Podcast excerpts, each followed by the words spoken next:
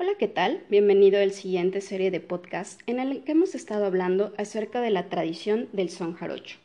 Mi nombre es Yut y el día de hoy vamos a hablar acerca de todo lo que implica esta tradición en el entendimiento de la música. Cómo es que se pueden aprender las coplas, cómo es que puedes participar en un fandango, cómo es que puedes convivir con la demás gente en esta dinámica que se lleva a cabo al tocar un son. Y bueno, para esto tuvimos, o tenemos más bien, la referencia de un experto. Él es Charlie Solís. Él actualmente imparte un taller de jarana en la ciudad de Cancún, en el estado de Quintana Roo.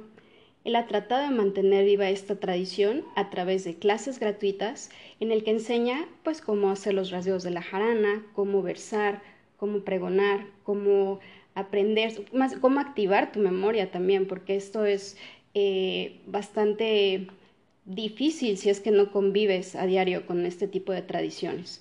Eh, aquí en Cancún pues es difícil encontrar una, eh, algo que sea arraigado de nosotros, realmente que sea cancunense, ya que pues convergen aquí varios, pues gente que viene de distintos estados de la República, hasta de distintos países, entonces es muy difícil la verdad que tengamos una tradición realmente cancunense. Entonces pues eh, el escuchar son, por ejemplo, en, la ciudad, pues no es muy común. Ah, aparte, pues eh, creo que es importante eh, conservar todo este tipo de tradiciones, ya que pues es parte del folclore mexicano y de la cultura, de las raíces que nos forman como individuos y en especial el son jarocho, a mí me ha encantado, es algo que disfruto mucho, tanto escucharlo como tocarlo. Eh, yo me inscribí a este taller, el taller de jarana, y créanme que ha sido una experiencia realmente increíble. Entonces estamos aquí con Charlie, él nos va a dar como una clase muestra de lo que es su taller de jarana. ¿Cómo estás Charlie? Bien, gracias, muchas gracias por, eh, por incluirme en este en esta participación. Eh, pues bueno, eh, es muy interesante que aquí en Cancún, pues, eh, como dices, pues no, lo que no tenemos es la tradición del son jarocho y de hacer un fandango como tal. O bueno, no la teníamos porque recientemente pues hay varias personas que hemos estado buscando recrear y, y hacer esta dinámica. Yo recuerdo que de chavito pues yo veía en, los shows, en los hoteles o a veces presentaban en el palacio el show de baile folclórico y a mí me llamaba mucho, mucho la atención el, momento en que pasaban eh, las, los bailes de Veracruz.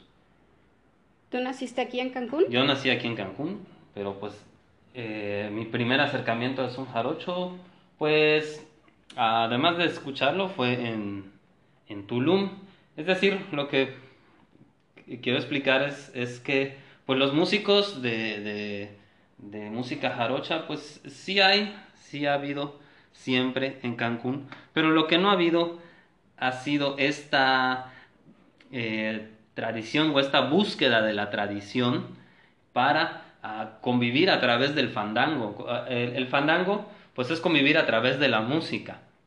Entonces eso es lo que, lo que estamos trabajando ahora. Eh, esa, esa, esa corriente, esa dinámica que se ha hecho tan popular eh, en muchos lugares del país y fuera de México también. Así es, es importante recalcar que el tradicional son jarocho pues es un referente mundial de, de México porque es una tradición bastante colorida, bastante enigmática también, ¿no? Tiene, está llena de simbolismos y llena de música que te llena realmente el alma. Y a ver, Charlie, ¿cómo, qué, es, ¿qué es lo que empezarías nosotros, o tú qué explicarías primero para que la gente entienda cómo es un fandango? ¿Cómo eh, llevas una clase para poder participar en un fandango? Claro, eh, bueno, lo, lo primero que tenemos que entender es que es pues una dinámica de convivencia. Entonces, pues vamos a, a, suponer que empezamos con solo dos personas, ¿no? Es decir, eh, hablamos de un fandango y en un fandango puede estar la cantidad de personas que, que sea.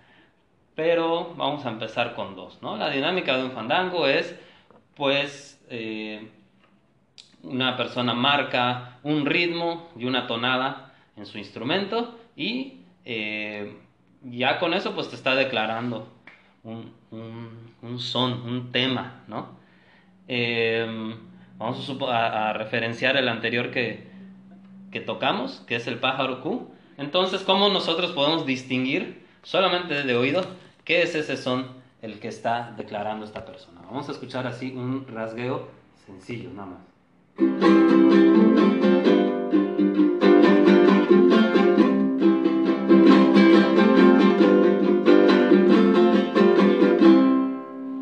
Ok, entonces, eh, pues digamos que eso es lo primero que hay que saber distinguir. ¿Qué son es ese? Pues solamente de escucharlo, aunque en realidad, ah, pues como bien dice mucha gente, sí, un son de otro se parece, pero si tú te involucras en la tradición, escuchas las grabaciones, vas a los fandangos, eh, más fácil, pues vas a distinguir.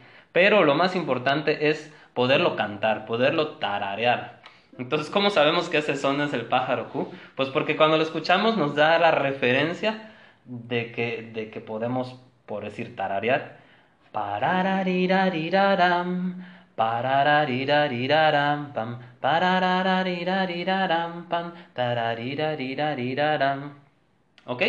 Entonces, eh, lo que es, el, pues bueno, para empezar una clase, pues normalmente empezamos con, con la jarana, con el rasgueo, eh, escuchar el ritmo. ¿Cómo suena el ritmo del son jarocho, en especial de este son? Pues aquí es lo que llamamos normalmente el café con pan. Eh, ¿Por qué café con pan? Pues porque suena a pan, café con pan, café con pan, café con pan, café con pan.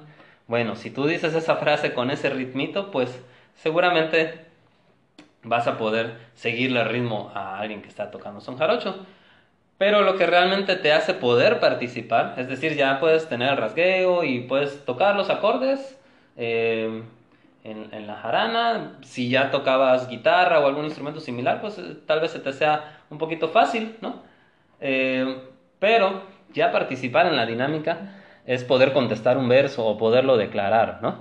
Entonces, eh, pues tenemos que saber eh, cómo es esa frase. Yo en el taller lo que más, más es, hay muchas formas de enseñar, hay muchas formas de, de transmitir esto y he visto eh, varias diferentes, pero la que siempre, siempre es la, la que nos va a hacer entender es que podamos cantar y tocar y que suene a ese son, ¿no? Entonces, pues una de las cosas que, las cosas que siempre hacemos en el taller es poder tú decir esa primera frase con la que empieza ese son, vamos a decir que el pájaro Q empieza con ¿Qué pajarito es aquel que canta en aquella lima? ¿Vale? Entonces ahí eh, si podemos enlazar esos acordes que estamos haciendo, do, fa, sol, fa, sol, do, y podemos ver dónde entra la voz, en dónde coincide con el rasgueo, con el movimiento de esta mano.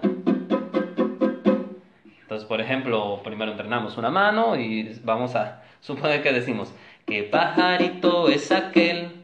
Ok, ahí ya tenemos el ritmo. Entonces después, pues vamos intentando eh, poner los acordes en el lugar donde le toca. Ahí es donde tenemos que relacionar el tono. Entonces esto tiene mucho que ver con la musicalidad de las frases, de, las sextetas, de las cuartetas y la décima, ¿no? Entonces el, resultado final es de que alguien que está practicando esto pueda decir, ¿qué pajarito es aquel que canta en aquella lima? Que canta en aquella lima, ¿qué pajarito es aquel? Si se fijan de inicio, no estoy cantando, solo estoy fraseando, ¿no? Pero básicamente eso es lo que ya te va a poder hacer participar en un fandango. Pues muy bien, muchísimas gracias por esta demostración. La verdad es que está súper interesante. ¿Y qué tal amigos? ¿Qué les pareció? En, este, en esta tradición también se toman en cuenta pues la memoria, la eh, facilidad que tengas para aprenderte las cosas y la habilidad, ¿no? Muchas gracias Charlie por esta demostración en la que pues nos diste un ejemplo de cómo se lleva una clase de son jarocho. Ya ven que no es tan fácil. Bueno, pues nos vemos en nuestro siguiente podcast para que Charlie nos siga explicando cómo se lleva esta bonita tradición de son jarocho.